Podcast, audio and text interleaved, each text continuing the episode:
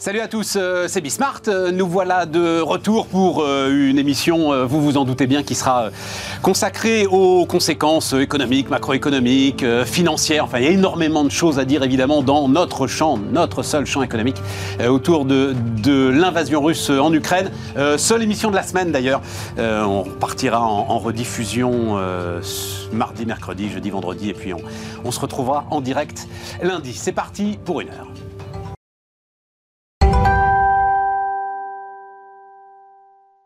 Enfin, en direct, pas. Et d'ailleurs, enfin, je l'ai déjà dit d'ailleurs, hein, mais euh, il faut le préciser là, parce que tout ce qu'on va dire, notamment sur euh, cours du rouble, euh, etc., réaction des marchés, on enregistre entre 12h30 et 13h30, voilà, très exactement, de ce que vous, vous pouvez regarder à partir de 18h sur Bismart, et puis de toute façon, quand vous le voulez, ensuite sur notre site internet, même un peu avant d'ailleurs, sur notre site internet. Voilà. donc, tout cela étant important pour pour préciser euh, les, cours qu'on va donner, notamment sur le rouble, et qui vont évidemment évoluer euh, au fil de l'après-midi, même si j'ai l'impression qu'il y a pas mal de trucs qui sont joués. Euh, Wilfried Galland est avec nous. Salut Wilfried, stratégiste, mon pensier finance. le directeur général de Rexecode, Denis Ferrand. Salut Denis. Erwan Tizan. Salut Erwan. directeur des études de l'Institut Sapiens. donc, Tiens, on va euh, montrer une image, alors une image qui date de tôt ce matin. Euh, donc sur la chute euh, importante du rouble. je me tourne vers vous, je me, Wilfried, le point saillant de, de ces dernières heures sur les marchés depuis. Euh, c'est en, tout cas la, résultante euh, très importante de ce qui est en train de se passer. Voilà. Oui, oui, bien sûr, c'est clair. C'est le facteur, je ne sais pas si on va le voir. Oui, sans doute, on va le voir. Là, donc, euh, encore une fois, à midi et demi, toi, tu as quitté 118, tes salles de, tes salles de marché il y a à peu près un quart d'heure, 20 minutes. Et donc, on était sur une chute de quoi? 40% à, peu, près, de la valeur du rouble À peu près, En fait, ce qu'il ce qui, faut voir, c'est que le rouble, euh, c'est une histoire, depuis 1991, c'est une histoire de, baisse absolument considérable. Depuis 1991, il a perdu 98% euh, de sa valeur par rapport au dollar. Donc déjà, depuis 1991, c'est déjà considérable. Et ensuite, ça s'est accéléré au fur et à mesure des, velléités de Vladimir Poutine, justement, de pousser son avantage stratégique. C'est-à-dire que quand on regarde, par exemple, euh, fin 2013, donc juste avant les événements de Maïdan en Ukraine et, avant, donc évidemment, l'annexion de la Crimée, on est à 33 roubles pour un dollar. 33 euros pour un dollar. Euh, à la fin de l'année 2014, euh, janvier 2015, donc on a euh, Poutine a annexé la Crimée, il y a eu les événements de Maïdan. Là, on est à 66 roubles pour pour un dollar. Donc on a perdu la moitié de la valeur. Avant les événements qu'on a connus, on était à peu près à 75 roubles pour un dollar. Et là, ce matin, on est à 118 roubles pour un dollar. Donc l'appauvrissement du pays, en raison justement de cette volonté de puissance, est absolument considérable. C'est-à-dire qu'on voit bien le choix qui a été fait par la Russie de dire je suis une grande puissance, quitte à être en fait une grande puissance pauvre.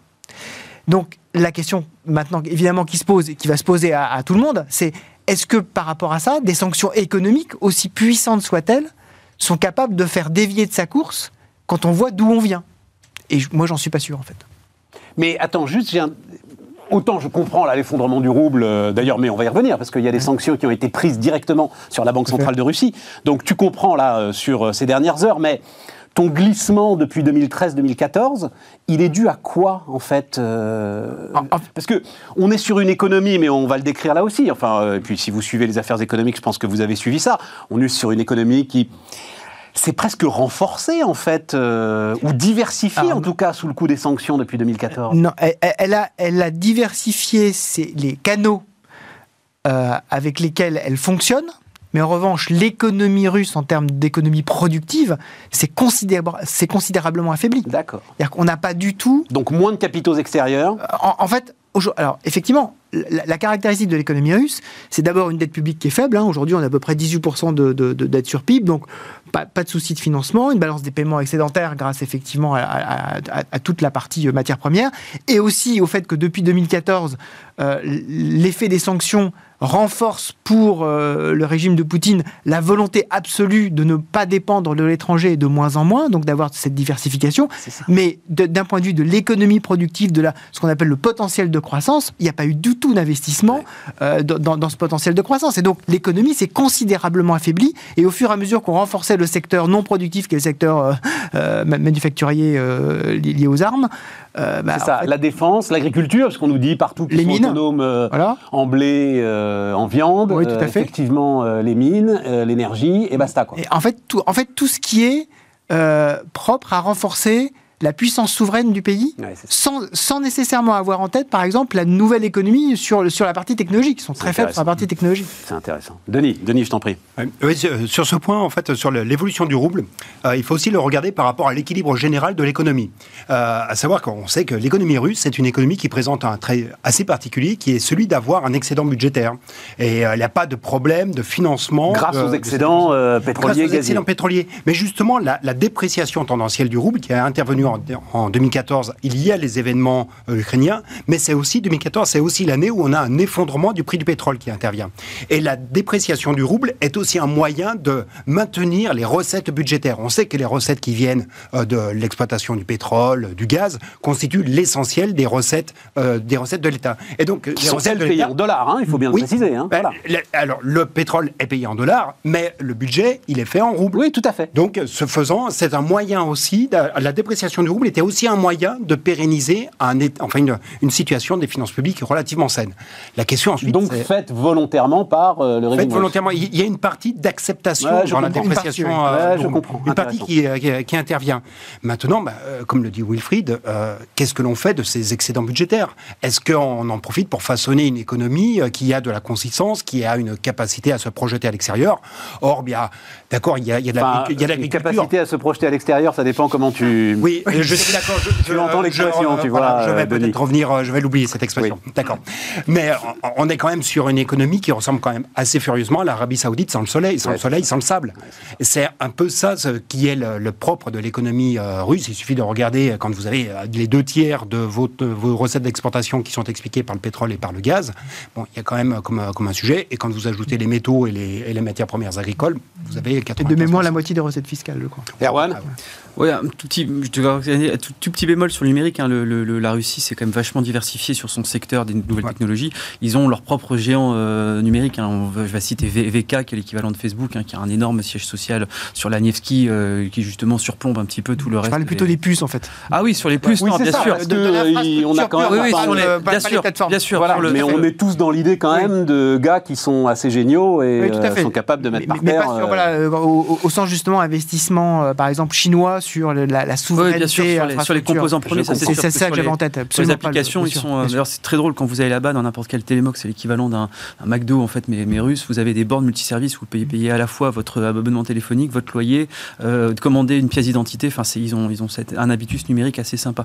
Euh, alors qu'en parallèle, vous avez des mecs qui actionnent mécaniquement et manuellement des feux rouges pour justement soit à Moscou ou Saint-Pétersbourg. Donc c'est aussi la dichotomie justement de ce, de ce pays. Après, sur les, les, on se pose beaucoup la question de l'efficience. Moi, j'entends beaucoup de, de personnes qui sont plus, plus ou moins pro-russes en France qui disent que ça sert strictement à rien ce qu'on est en train de faire, etc. Attends, attends, on va y aller dans le détail. Vas-y, vas-y, si tu veux, mais restons sur euh, le rouble de la Banque centrale. Parce que Et justement, c'est lié parce que le, ce qui est en train de se passer aujourd'hui, cette guerre justement monétaire avec les interdictions qui frappent la Banque centrale, euh, la Banque centrale russe de dire vous ne pouvez plus racheter vos propres actifs, on gèle quelque part vos actifs. Voilà. C'est le, guerre de c'est le nerf de cette nouvelle guerre justement. Le, on sait très bien que militairement, c'est pas sur le terrain que ça va se jouer justement. Ce que jouent un petit peu les Occidentaux, c'est de dire on va essayer de jouer le pourrissement à l'intérieur justement de la Russie. Et là, on va frapper deux piliers qui sont l'opinion publique et les oligarques russes. Qu'est-ce qu'on va chercher? Parce que faut savoir qu'en Russie, quand vous allez sur place, vous n'avez pas de chaîne d'information qui commande toute la journée les déclarations du sous-secrétaire d'État aux personnes âgées. On l'a vu, on l'a vu, on l'a vu. Vous avez un habitus politique qui est beaucoup moins fort que ce qu'on peut avoir chez nous en Europe. Vous, en fait, les, Russes votent pour deux choses. Ils votent pas de la même façon que nous on vote en France, mais quand ils votent, ils votent sur deux questions centrales. Comment l'image de la Russie s'est-elle améliorée d'un point de vue international ces dernières années? Et comment mon pouvoir d'achat a augmenté ou s'est amélioré? Et là, en fait, du coup, c'est un petit peu le contrat social tacite, c'est-à-dire bah, on vote pour un pouvoir qui nous assure ces deux piliers-là, et en échange, on s'en fout de, quelque part, on s'assoit un petit peu sur le processus démocratique.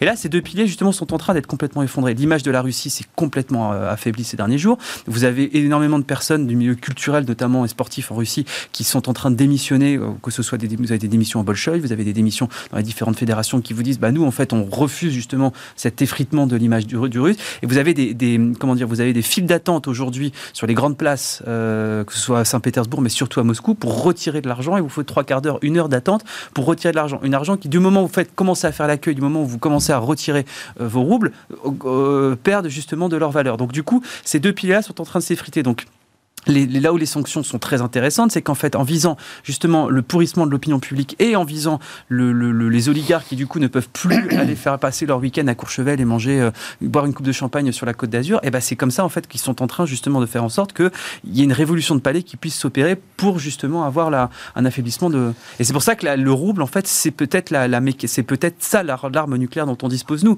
C'est le, le Alors tu es, dubitatif, mais c'est vrai que euh, ah, l'histoire du bank donc, alors, juste on, allait aussi loin que ce qu'on pouvait. On le précise donc, effectivement, gel des avoirs de la Banque centrale russe, de ceux qui sont euh, à l'étranger, enfin dans les pays occidentaux, euh, voilà, dans les pays occidentaux concernés par euh, ce gel. Mm. Le Japon participe à. C'est un tiers à peu près C'est un tiers des réserves. Il y, a, à peu près 600, 640 milliards de dollars des réserves au total de, de, la, Banque centrale russe, dont, dont environ 200, un peu plus de 200 milliards de dollars qui sont effectivement en, dollars et en euros et donc à l'extérieur. Voilà, donc un premier point. Puis deuxième point, alors ce truc dont on parle euh, maintenant très très largement depuis euh, quasiment une semaine, euh, SWIFT, et donc on sort les banques russes du système de paiement et de, et de règlements internationaux, là encore des pays qui participent à, cette affaire.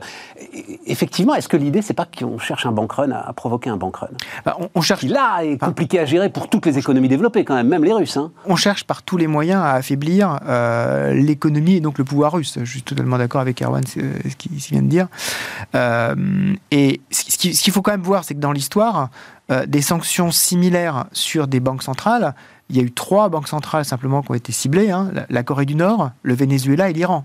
Hein, donc non, mais on n'est pas sur des tailles comparables. Donc, non, mais en tout cas, c'est ce degré d'ostracisme qu'on est aujourd'hui en train de mettre sur, euh, sur l'économie russe. Toute la question qui va se poser, effectivement, pour ceux qui ont un peu de mémoire, c'est que euh, on a eu un effondrement du rouble en 1998, hein, puisque je rappelle que là aujourd'hui tout le monde dit euh, la Banque centrale russe a monté ses taux à 20 euh, en 98, on, était sur des taux de, dette, de, dette, à court terme de 60%. Donc euh, c'était encore euh, bien supérieur. Et on a envoyé par terre le fameux fonds, le hedge fund LTCM, qui a failli faire tomber l'intégralité du système. Il a fallu que la Banque centrale de New York rassemble toutes les banques d'affaires américaines autour de la table en disant vous prenez votre part. Seul Bergstrom, ça refusait d'ailleurs pour l'anecdote, vous prenez votre part des paumes pour, éviter, pour éviter que ça s'effondre. Donc il faut vérifier quand même que ce système-là euh, on le maîtrise bien. C'est-à-dire qu'on est, on est en train quand même, même si la Russie s'est progressivement isolée depuis 2014 du système, euh, sont, comment est-ce que ça va se gérer en termes de swap de contrepartie entre les, différentes, entre les différents acteurs financiers? Euh, On sait que les banques centrales vont devoir donner des lignes de liquidité en dollars, partout quand même que l'exposition des banques occidentales, y compris Société Générale, est quand même très très très réduite aux banques russes aujourd'hui. Oui, n'oublions pas que lorsqu'une banque tombe, euh, l'exemple assez récent de Lehman Brothers, euh, où effectivement on avait ce type de commentaires en disant finalement il y a très peu d'exposition. En fait, ce qu'on a vu, c'est que via des produits qui étaient assis sur des actifs garantis par ces banques-là, en fait, l'exposition était de facto plus grande et on avait du mal à savoir qui portait le risque. Je pense qu'aujourd'hui, le risque est forcément bien plus limité parce que justement, depuis 2014, la Russie a fait énormément d'efforts pour se déconnecter progressivement du reste du système financier. Donc, je ne pense pas qu'il y ait ces sujets-là. Mais on va le savoir au fur et à mesure du temps. Là, euh, le, fameux, la fameuse résolution LTCM en 98, ça a pris plusieurs mois pour que, à coup, avec des à de marché, pour qu'on sache exactement comment est-ce que ça allait euh, se résoudre. Donc attention à ça quand même. Denis? Oui, c'est vrai que c'est vraiment cette. Euh, c'est passionnant parce que ouais, on, a euh, déclenché un truc dont on ne mesure pas forcément les conséquences. Mais moi, j'ai bien aimé le. Je, je crois que c'est une clé importante. c'est le, chef économiste de COFAS, je crois, qui a dit ça récemment. il ne peut pas y avoir de sanctions valables qui ne nous touchent pas nous-mêmes. Bien sûr, bien sûr. Bien sûr. Il y a un effet pas être étanche. Voilà, c'est impossible. On est d'accord. Et c'est là que l'on voit d'ailleurs la schizophrénie. Il y avait ce sondage qui a été évoqué ce matin avec euh, euh, une volonté assez forte dans la population d'augmenter les sanctions. Mais en revanche, dès lors qu'elles vont toucher le pouvoir d'achat, on est beaucoup plus réticent à voir ces sanctions s'imposer. Donc, euh, on retrouve un peu cette schizophrénie. Quel est le véritable prix des valeurs que l'on professe Mais c'est vrai que pour, pour compléter sur ce que sur ce que disait Wilfried, toute la question est bien de savoir aujourd'hui qui est-ce qui va être pris sur la photo, la photo des paumes qui vont qui vont intervenir parce que on voit bien, actuellement, ce sont plutôt les bancaires qui sont en train de souffrir sur, euh, sur les marchés. Qui est-ce qui porte encore dans euh, ces bilans Ah bah, Société Générale, c'est fait quand même. Ils ont bien dégusté à la fin de la semaine dernière. Euh, on, sait, sur les fonds. C'est à peu près stabilisé. Il y a des sur les fonds, c'est moins. Exactement. En fait, toutes les questions, c'est qui porte dans les fonds? Dans les fonds privés. Euh, voilà. Donc parce qu'effectivement, on sait euh, la Société Générale, Raiffeisen, Unicredit, tous les, les, les noms ça c'est contrôlé, ça c'est suivi. contrôlé. Mais pour le reste, on ne sait pas qui, qui, qui, qui porte euh, véritablement la dette in fine. Bah, on va savoir. En fait, on va le savoir. Mais ce, qui est, très intéressant pour, pour rebondir sur ce que disait, Denis à l'instant, c'est que en fait, le, le, vice-premier ministre néerlandais, qui est quand même réputé comme étant extraordinairement strict sur les finances publiques et sur l'inflation, on lui posait la question hier sur mais est-ce que ça va pas? Question vraiment d'un journaliste néerlandais quoi. Mais est-ce que ça ne peut pas quand même euh, euh, renforcer l'inflation? Bon, évidemment, bon, la réponse est oui. Mais on se posait nous-mêmes la question euh, autour de ce plateau jeudi après-midi. Et, donc, le vice-premier le vice ministre a dit l'inflation plus importante sera probablement le prix à payer pour combattre Vladimir Poutine. Exactement. Et ça, je trouve c'est très intéressant de savoir qu'effectivement, le prix à payer, mm on va le retrouver chez nous. Oui, mais alors les gars, là. Oui. Tant qu'on achète son gaz,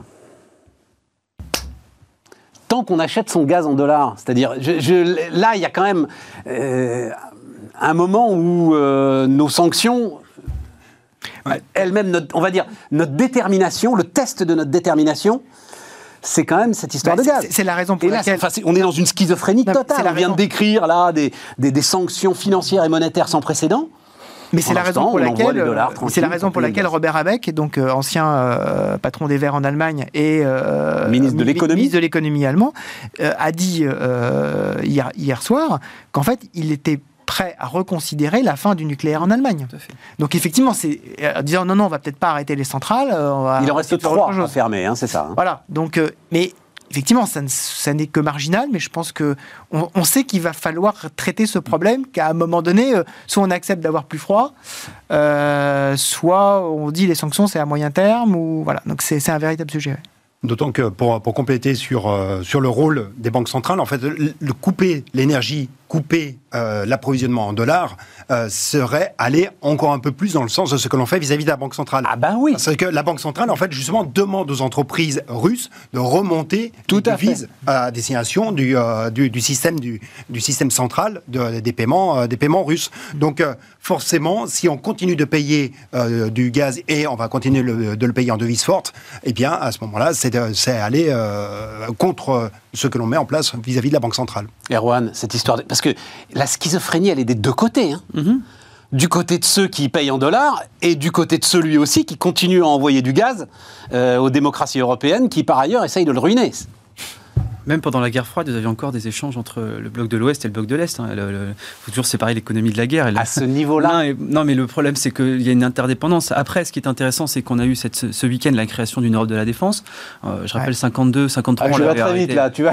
Ah non, mais c'est... Restons, attends, attends, restons sur l'énergie, là. Non, mais justement, on va y aller sur ton Europe de la défense. Justement, peut-être qu'on est en train aussi de créer une Europe de la, une Europe de l'énergie. Ce soir, vous avez euh, Emmanuel Macron qui reçoit Ursula von der Leyen et le Premier ministre, euh, le Premier ministre allemand, justement, enfin le chancelier allemand, justement, pour discuter de cette question de, énergétique. Vous avez ce matin le DG de Rano qui s'est dit, bah, de toute façon, moi je mets mon expertise à disposition. Si jamais il y a besoin de repousser le démantèlement de certaines centrales, puisqu'il y a 2023-2024 en Allemagne, 2025 en Belgique, moi je peux le faire. Je peux même, si vous voulez, vous montrer comment est-ce qu'on peut en construire de rapide, très rapidement, mmh. de nouvelles très rapidement. Euh, la Belgique, attention, hein, parce qu'Engie a prévenu que, en fait, la différence de l'Allemagne, euh, Engie est très clair sur le fait qu'il y a un point de non-retour qui a été franchi en Belgique mmh. et qu'on est obligé de les fermer.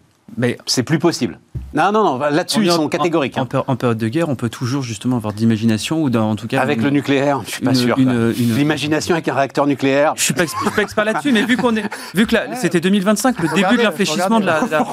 Regardez, non, faut pas regarder. De la même façon que tu vas dire à EDF, malgré les fissures, de rallumer les trucs. Non, non, non, tu peux pas. Mais donc, du coup, c'est pour ça que le, fait d'être justement dans le piège, dans le piège russe par rapport au gaz. Exactement. En plus, il y avait, il y a, des vidéos, il y a plein d'archives qui sortent sur les réseaux sociaux ces derniers jours, justement là-dessus. Il y avait Vladimir Poutine, une déclaration de Vladimir Poutine absolument hallucinante devant des dignitaires allemands, justement, qui disait de toute façon, vous êtes en train de vous mettre pieds et poings liés en refusant le nucléaire et en action. Donc il, leur dit clairement, c'était 2013-2014, il leur dit, moi je suis ravi de cette décision et je l'accueille avec, euh, avec grande, grande joie. Donc tu vois, Scholz euh, donc a dit hier soir, euh, on va construire en accéléré des terminaux pour le mhm. gaz naturel liquéfié faut deux ans pour faire un terminal de GNL, point à la ligne, quoi. Même si euh, tu mets toutes les équipes de BMW et d'Audi euh, à faire ton terminal, quoi. Faut deux ans, point, faut deux ans. Est-ce qu'on a décidé Même si c'est Elon Musk qui fait le terminal. Quand est-ce que, quand est-ce que les Allemands ont décidé de, sortir du nucléaire? En 2011. Depuis quand y a-t-il des sanctions vis-à-vis de la Russie? Depuis 2014. Deux ans pour construire des, des terminaux méthaniers Bon ben, voilà, je pense qu'il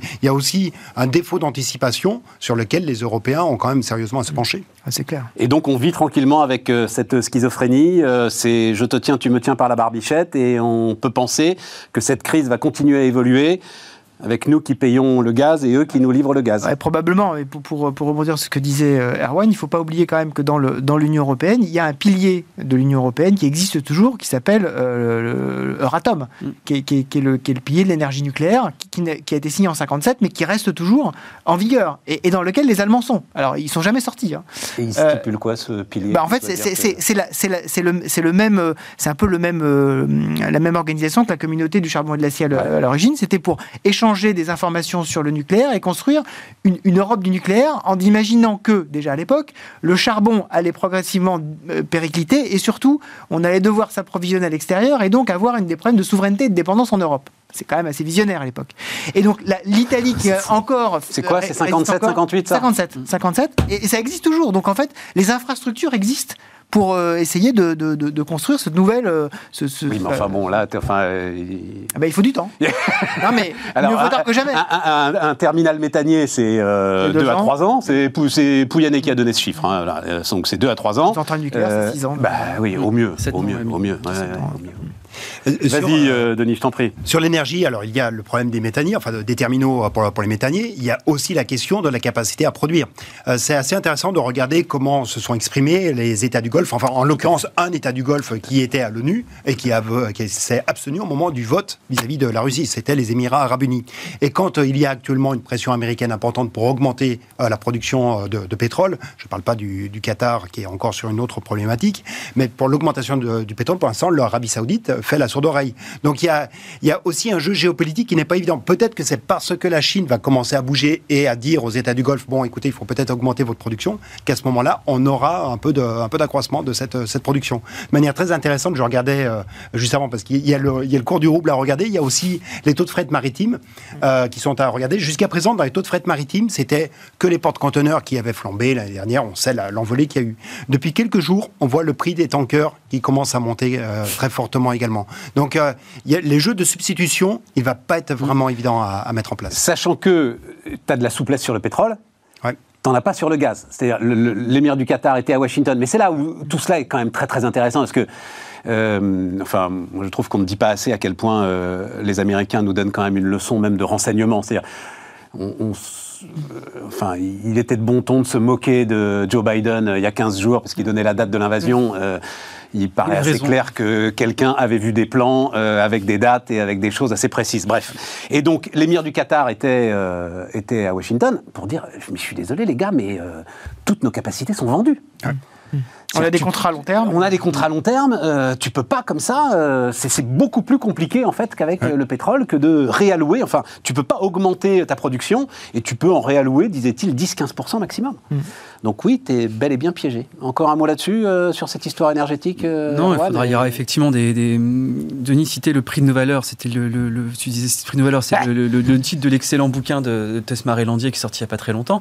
Là, on va avoir une manifestation à grandeur nature justement du prix de nos valeurs. C'est bien beau de mettre des drapeaux ukrainiens sur Facebook et sur Twitter, mais la vraie résistance pour aider justement le peuple ukrainien, ce serait de dire, bah, moi j'accepte de payer ma facture d'électricité ou de gaz beaucoup plus cher, j'accepte de perdre 300, 400, 500 euros de Mais c'est même pas une question de prix, c'est acceptes de, de couper le chauffage. Il y, aura, des mécanismes de prix qui se feront, l'ajustement se fera par les prix. le, quand, quand, tu auras une explosion, c'est là où justement tu diminueras ta consommation. Et du, du coup, si jamais on n'est pas capable d'accepter, imaginons un scénario un petit peu, euh, on a euh, une augmentation effectivement du prix très forte pour justement inciter à, avoir des coupures de courant, et que derrière, il y a des, gilets jaunes qui repartent sur le terrain. Et ben en fait, c'est un blanc-seing pour la propagande poutiniste de dire, ben, regardez, les Occidentaux sont, sont, eux les vrais dictateurs qui prennent des décisions contre justement la vie de leur peuple. Donc du coup, eux, ils soutiennent le peuple russe. Donc du coup, moi, je continue dans ma folle escalade parce que je suis soutenu par le peuple. Le... Et c'est ça qu'il faudra faire très attention. Et c'est quelque part, c'est aussi ça le, le, prix de nos valeurs. C'est à quel prix est-ce qu'on est capable de défendre notre liberté et notre modèle démocratique pour empêcher justement la, la, la folie furieuse d'avancer de ce fou furieux. Et si jamais on n'est pas capable de le faire, surtout en période électorale, etc., et eh ben, ça veut dire qu'on ne mérite pas justement la liberté. J'en ai un autre euh, prix de nos valeurs, Erwan, la Pologne. On, oublie qu'elle est sous sanctions économiques mmh. euh, de la Commission européenne, la Pologne? Qu'est-ce qu'on fait là? Bah, C'est la même chose avec la Hongrie, c'est la même chose avec les pays de, l'Est. Hein. non, mais c'est parce que, enfin, vous l'avez peut-être euh, oublié, mais euh, on n'est pas d'accord avec la façon dont la Pologne euh, analyse sa constitution. Voilà, c'est comme ça. Et donc là, bim, des sanctions financières sont tombées. C'est-à-dire, les Polonais ne sont pas dans les standards et donc ils n'ont pas droit au plan de relance. C'est ça, hein, exactement.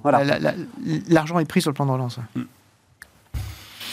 Ah bah on est là-dedans. Ah, on est là-dedans. il y a le conjoncturel, il y a le long terme. Voilà, il y a le, le, ça c'est du long terme. C'est pour ça, tu vois, naissance de la défense européenne. Ben justement, allez, on, en parle dans, dans un instant sur Bismart.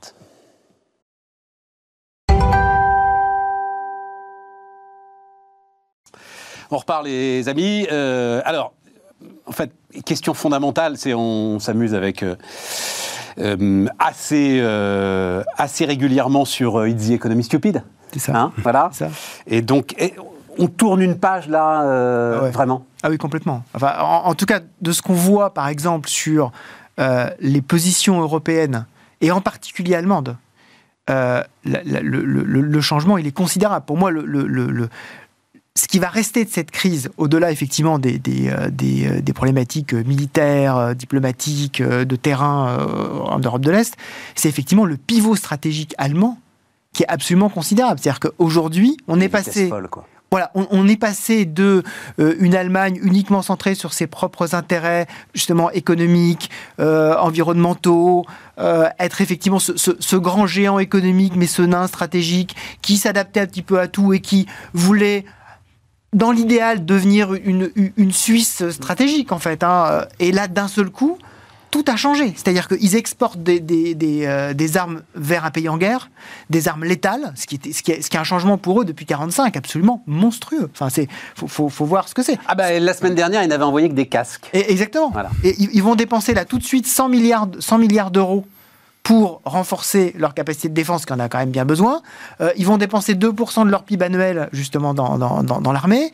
Euh, Donc ça, c'est les annonces de Scholz hier soir. Voilà, c'est les annonces de Scholz. Ils sont prêts à revenir sur la fin du nucléaire.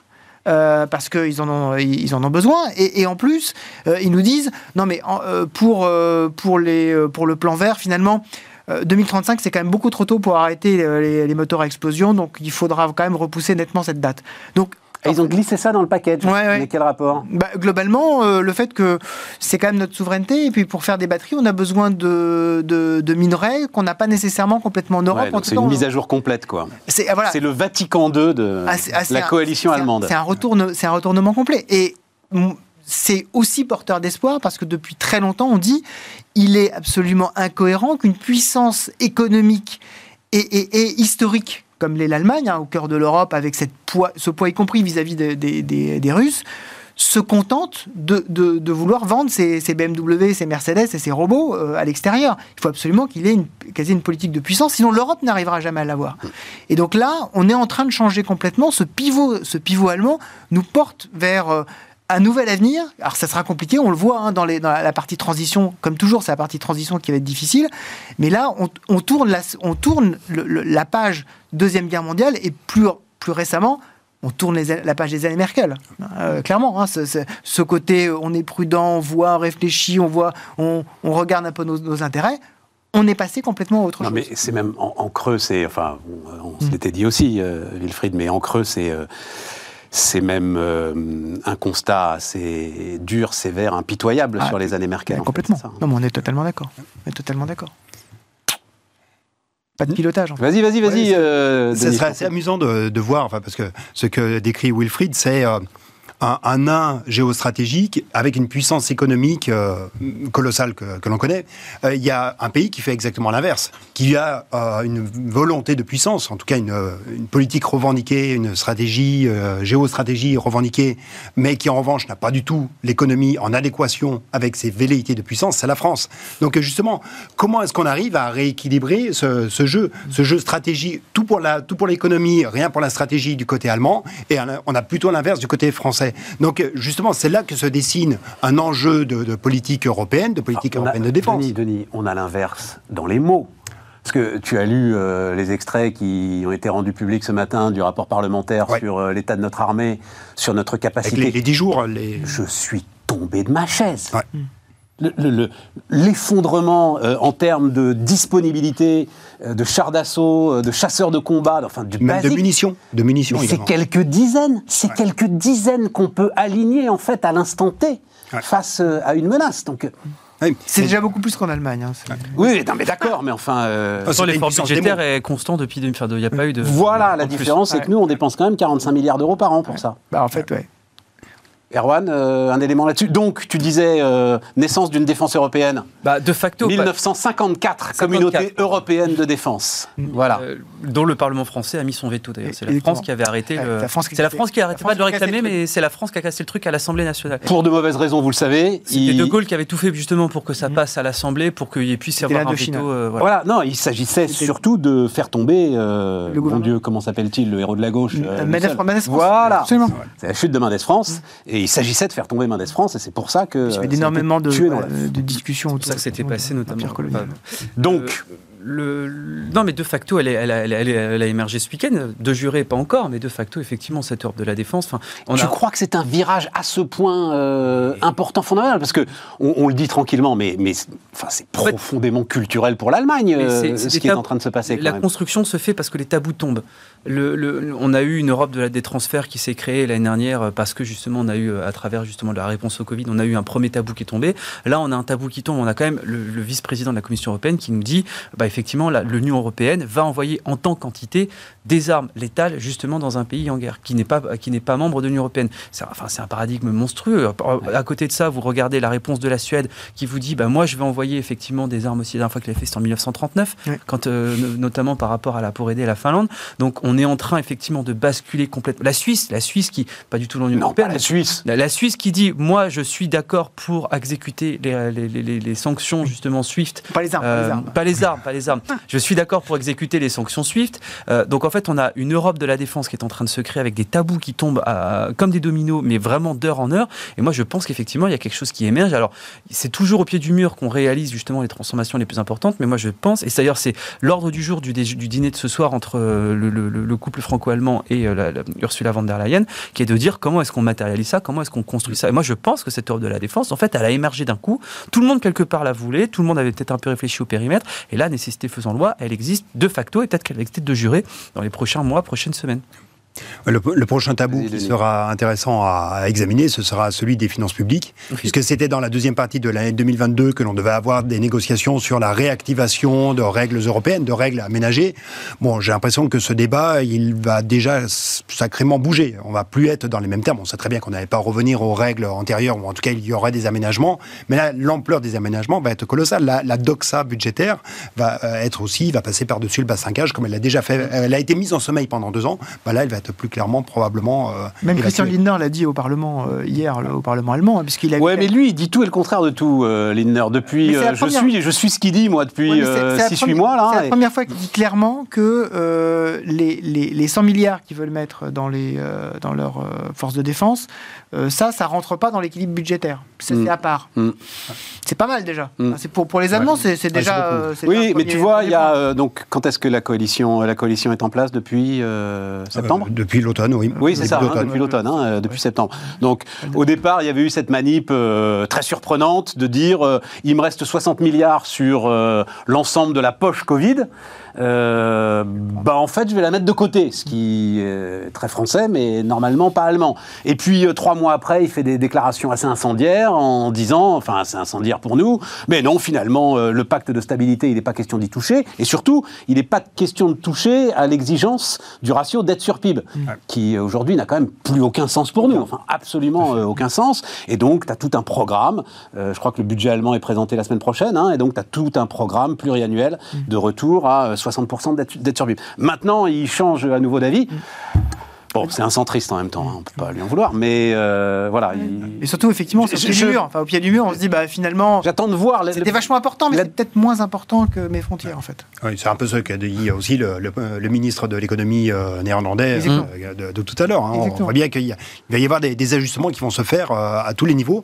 La question, c'est jusqu'où va-t-on déplacer les curseurs? Parce qu'effectivement, on va le mettre sous l'hospice de l'Europe de la défense. Après, les enjeux climatiques, est-ce qu'ils seront aussi évacués Non, non, non, non, avant les enjeux climatiques, ce que je vous disais tout à l'heure, moi, les Polonais, les Hongrois.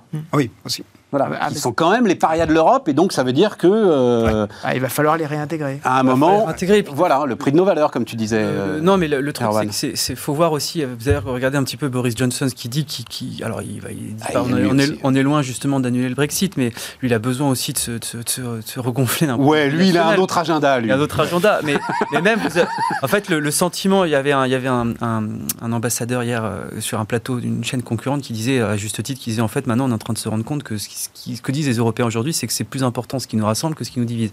Et je pense que la peur, parce que je pense qu'il y a vraiment une peur qui doit tétaniser, de se dire jusqu'où va aller Poutine. Si on l'arrête pas à l'Ukraine, mm. bah, il va continuer. Son, son, son, plan est des pays baltes. je pense que tout ce que tout le monde a en tête pour, l'Union européenne, c'est les pays baltes. Pas tellement, pas tellement la Moldavie et pas tellement la Géorgie, mais c'est, est-ce qu'il peut aller chercher euh, l'Estonie et ses millions et, son million et demi d'habitants euh, qui va aller mourir pour l'Estonie. Enfin, voilà, donc il faut. son euh, plan, en plus, il l'a dit depuis longtemps. C'est un, des seuls dirigeants qui écrit dans des revues universitaires. Il en a écrit un papier il n'y a pas très longtemps, au mois de septembre, où il dit de toute façon, il se revendique comme étant l'héritier d'Alexandre II et de, de, de, Staline. Et lui, son rêve, c'est de reconstituer justement cet empire-là.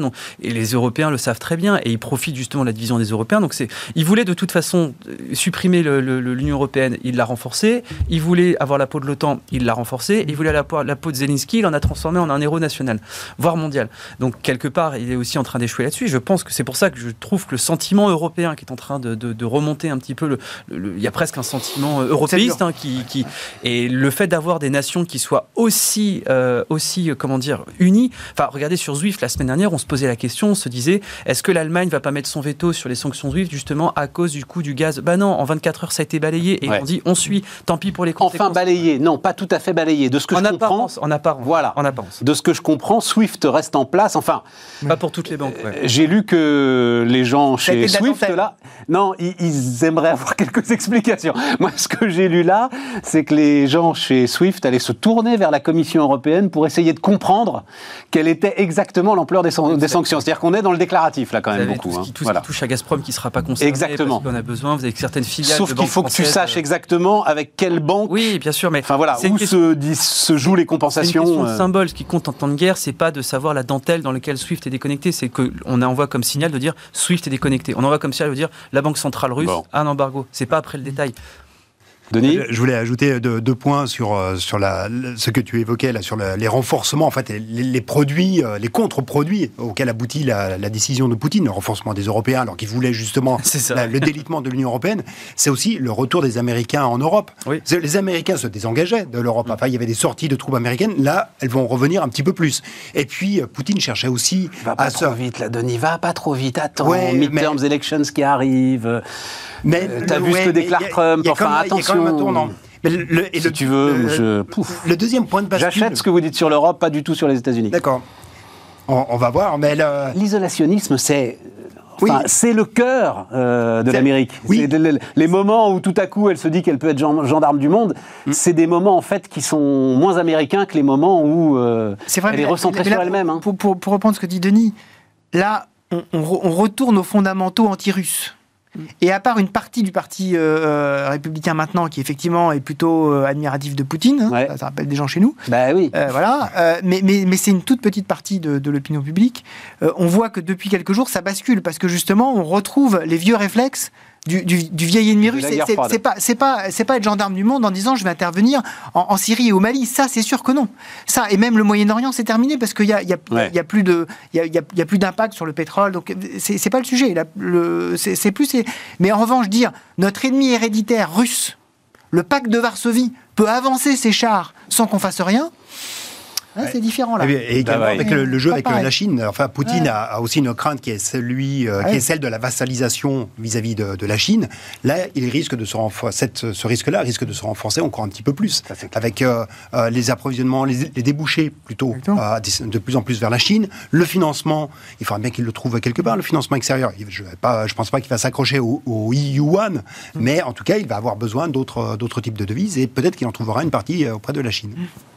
Et pour défendre Taïwan, il faut Avec le bien nommé fleuve Amour, nous ah n'avons pas oublié le bien nommé fleuve Amour dans nos études de géographie. Eh oui entre la Chine et la Russie. Bon, mais c'est la question. Alors, oui, alors allons-y sur cette question-là, parce que, euh, effectivement, la question, c'est Taïwan, prochaine étape. Enfin, bah. ça semble d'ores et déjà écrit. Bah, en, fait, ce qui, ce qui, est en train de se passer, c'est pour ça que c'est extrêmement intéressant, à la fois économiquement et militairement et diplomatiquement, c'est pour les Chinois un test parfait de mm. qu'est-ce qui pourrait se passer pour mm. eux si jamais ils décidaient d'aller vers Taïwan. C'est à la fois comment est-ce qu'on résiste aux sanctions, est-ce que notre, ce que disait Denis à l'instant, est-ce que l'axe qu'on est en train de créer, je pose ce terme pas tout à fait au hasard, entre euh, la, Russie euh, et, la Chine, avec ce fameux système SIPS qui euh, remplace SWIFT, euh, et, le Han, est-ce qu'il est fonctionnel? Est-ce qu'il nous permet, entre une, un pays très riche en matières premières et un pays riche en technologie et en hommes, est-ce qu'il nous permet de construire cette alliance qui va nous permettre de nous isoler, de faire une espèce de tectonique de plaques différente?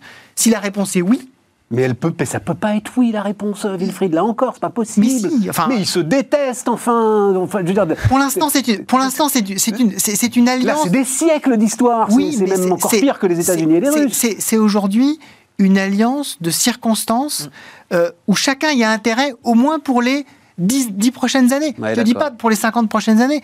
Tout ce qui importe à, Xi Jinping, c'est que dans les 3, 4, 5 ans qui viennent, il puisse compter sur son approvisionnement en matières premières avec le yuan sans dépendre du dollar, voir que tout fonctionne. Si c'est le cas, effectivement, il se dit au moins cet aspect-là, je peux le gérer. Il me restera à gérer l'aspect militaire. D'où l'importance de ce que disait Denis, c'est-à-dire que si les Américains se, se détournent complètement de, de, de, leur, de la frontière européenne, à ce moment-là, après, après l'histoire de l'Afghanistan, les, les, les, Chinois peuvent dire bon, ils se détourneront aussi de Taïwan. Oui, tout à fait. Donc il y a une question, je dois, je dois intervenir quand même.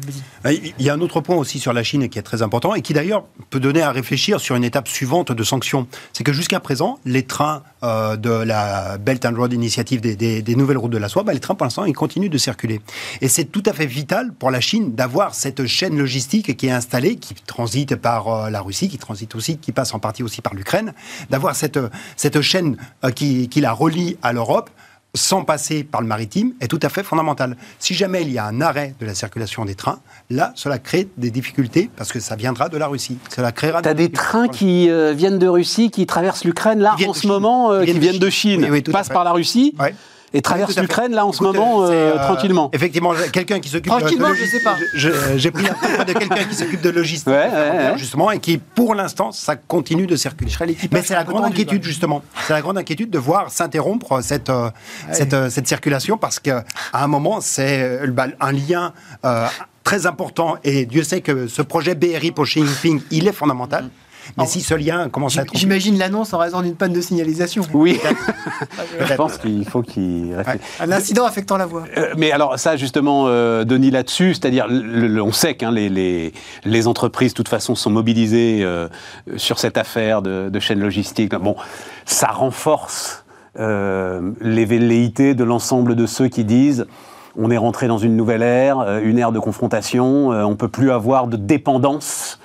Avec euh, l'autre bout de la planète sur des éléments qui sont des éléments critiques.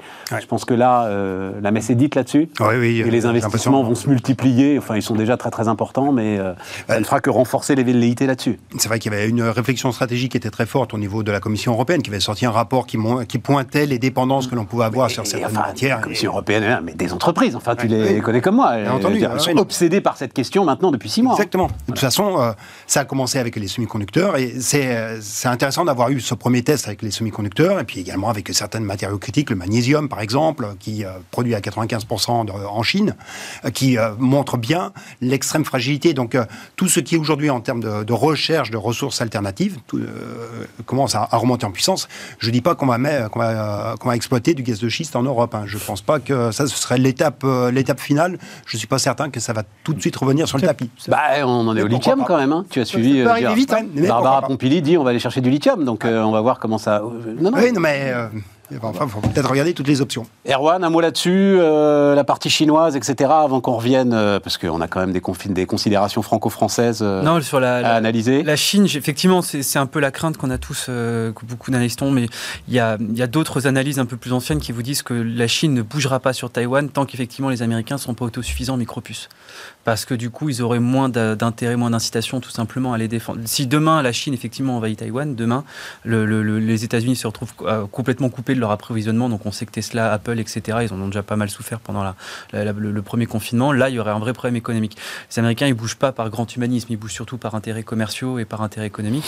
Si jamais ils n'ont pas, donc vous avez certains analystes qui estiment, je suis pas compétent sur la question, qui estiment qu'en fait, tant que les Américains sont pas autosuffisants sur les micropuces, ils n'iront pas justement, euh, ils se battront pas pour Taïwan. Et c'est quoi, c'est 3-4 ans C'est ça, ouais. Ce qui me permet de dire d'ailleurs, parce que, non, parce qu'on brocarde régulièrement les économistes et leur capacité à se gourer. Euh, hein, c'est quoi L'économiste a été inventé pour donner un peu de crédibilité aux astrologues? Météorologue. Météorologue. Ou météorologue, je préfère encore avec les astrologues. Oui, je préfère encore avec les astrologues. Bon, euh, les analystes diplomatiques, les spécialistes des relations internationales, ont également été inventés. Voilà, globalement, je pense que la profession d'astrologue a décidément beaucoup d'avenir. Comme les, comme les, médecins il y a deux ans sont tous tombés. Voilà, il y a, peu de certitude dans ce bas monde. Euh, donc, euh, en ce qui nous concerne, euh, nous, nous Français, donc, on a vu retour du risque politique sur les entreprises, etc. Chaîne logistique fragilisée. Impact sur la croissance, croissance, inflation, tout ça. Comment est-ce que Ouais, bah, le scénario qui se Le macroéconomiste, euh, là, Denis Ça ressemble un peu à de la stagflation, hein, ce, qui peut, euh, ce qui est le scénario qui était un peu le scénario adverse que tout le monde avait plus ou moins en tête. Mais celui-ci, il prend quand même plus de corps. parce que, enfin, on en parlait ici euh, jeudi, les, les, alors pardon, hein, mais les indices PMI de février, ils étaient quand même il pétait le feu, quoi. Oui, tout à fait. Et ça peut euh, casser cette dynamique-là? bah, En tout cas, ça va ralentir la croissance parce qu'on avait déjà une croissance qui était euh, quand même sur un mode un petit peu décrescendo. Mais bon, après une année 2021 qui est quand même très positive, donc on fait du décrescendo en 2022. Là, bah, le décrescendo, il sera probablement un petit peu plus rapide parce que c'est un prélèvement. Donc tu dis quoi on était, on était sur 4, 4, 4 points et demi euh, sur 2022, c'est ça 4, 4 c'était l'hypothèse du gouvernement. Nous, on a été déjà un petit peu plus bas, on était à 3,7. Là, on va sortir nos prochaines prévisions on sera peut-être à 3,5, quelque part entre 3 et 3,5. Ah oui, d'accord, donc ça reste très, bah, Philippe Lane, très raisonnable. Avec, l'acquis de croissance, ça veut dire qu'on baisse vraiment Oui, oui, oui, parce que ça veut dire que comme tu as en acquis de croissance, tu as déjà 2,4, ça veut dire qu'en cours d'année 2022, tu n'en fais pas beaucoup. Mm. Philippe Lane, le, le, chief économiste de la BCE, a, a évolué, évalué pardon, euh, sur euh, le dos d'une enveloppe. Euh, pour l'instant, l'impact à 0,3, 0,4 points. Pour l'instant. C'était oh, avant. non, mais ça me rassure, ça. Le gars, le dos d'une enveloppe, il a juste le système monétaire mondial entre les mains.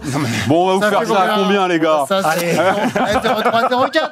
On vous le fait à 0,4. Allez, on vous le fait à 0,4. Allez, c'est parti. tout dépend de l'ampleur du choc que tu as sur les prix des matières premières, les prix des produits énergétiques. C'est ça qui va te faire la différence. Et tu as eu aussi, d'ailleurs, un, un papier qui était assez intéressant, de, euh, plutôt une suite de tweets qui a été faite euh, par euh, Blanchard, Olivier Blanchard, l'ancien chef économiste du FMI, qui expliquait que, en gros, face au choc stagflationniste qui pourrait intervenir, c'est l'intervention de la politique budgétaire qui aujourd'hui serait requise. Et donc, les chèques énergie, tels qu'on les a déjà mis en œuvre, c'est quelque chose qui serait adopté dans la plupart des pays. Et donc, on en revient à, notre, à nos fameuses banques centrales Toujours. On en vient toujours. Bah, on, en revient toujours aux banques centrales. Et donc, la, la, les remontées de taux prévues, euh, l'ensemble du système qui s'inversait et tout. Je pense que ça va être un petit peu décalé. On oublie, ouais. je pense. Bah, en fait, c'est toujours pareil. Dans, dans, dans ces chocs-là, hein, on a à la fois. Euh, euh, le premier choc, c'est toujours sur, sur les matières premières. le deuxième, c'est effectivement sur les coûts de financement, globalement. C'est-à-dire que est-ce que le prix du risque augmente tellement que les coûts de financement montent? C'est là où on a besoin des banques centrales. Et après, là, où, là aussi, on a besoin des banques centrales c'est les anticipations des acteurs. Est-ce que globalement, les anticipations vont faire en sorte que ça, que ça bouge?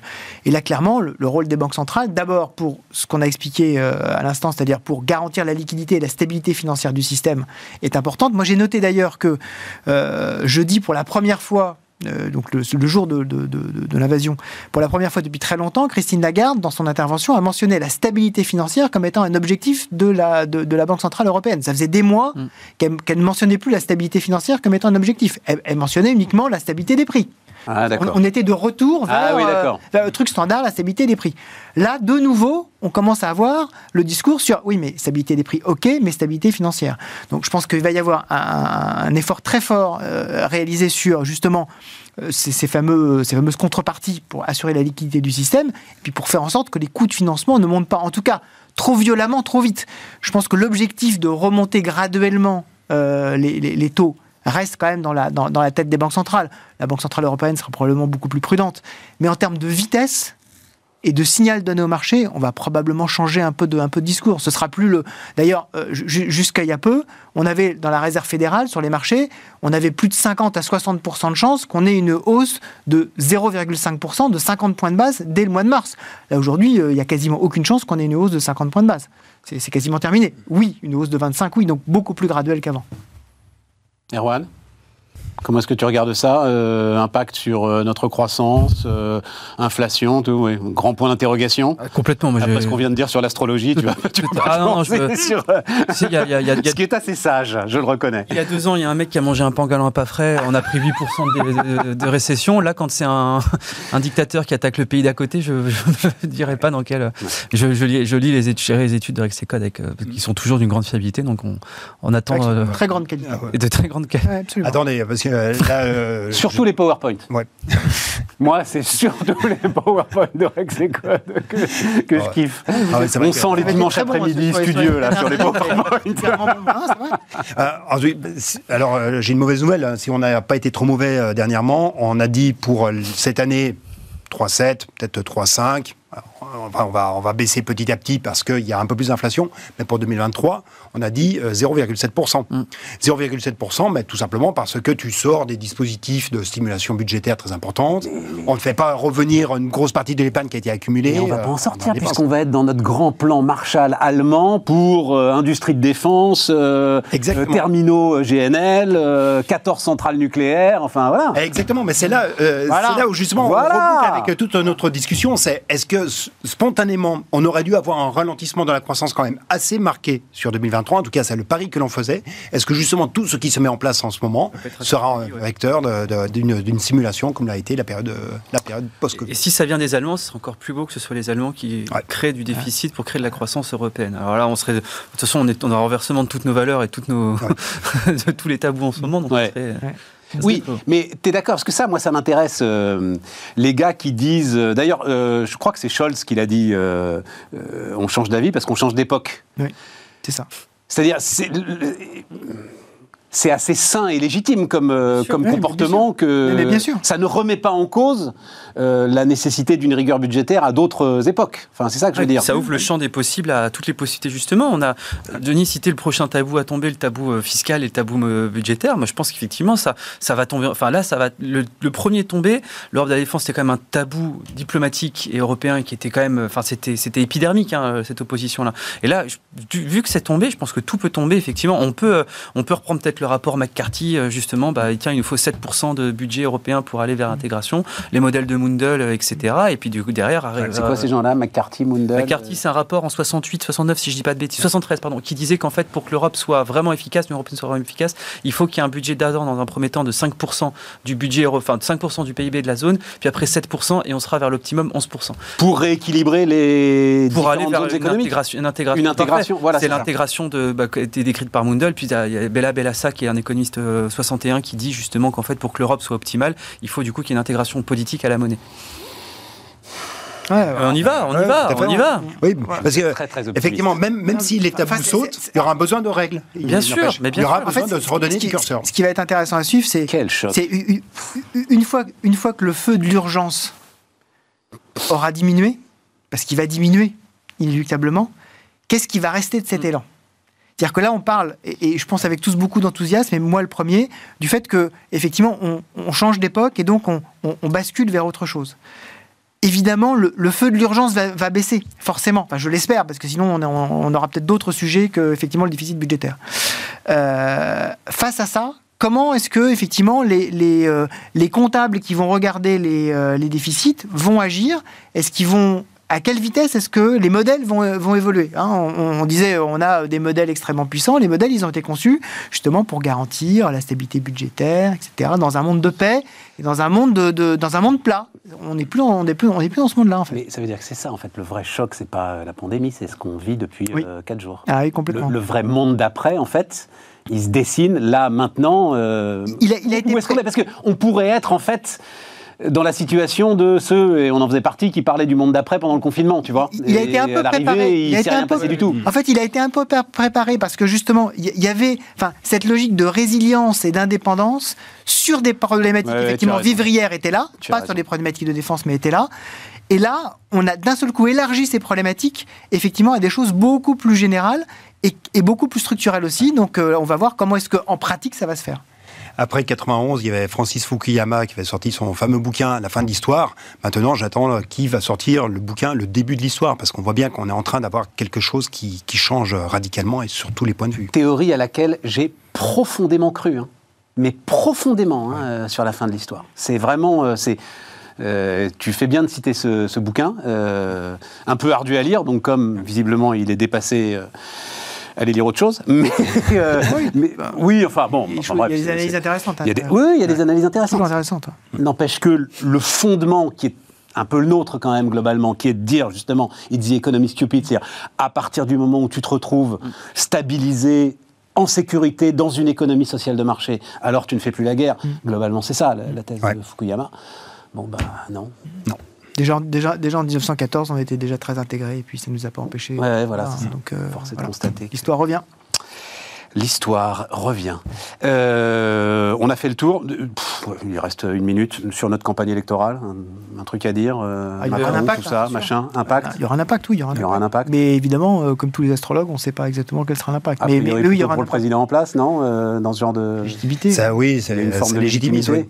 C'est légitime. Et puis, il ne faut pas oublier qu'en campagne présidentielle, on vote aussi pour le chef des armées.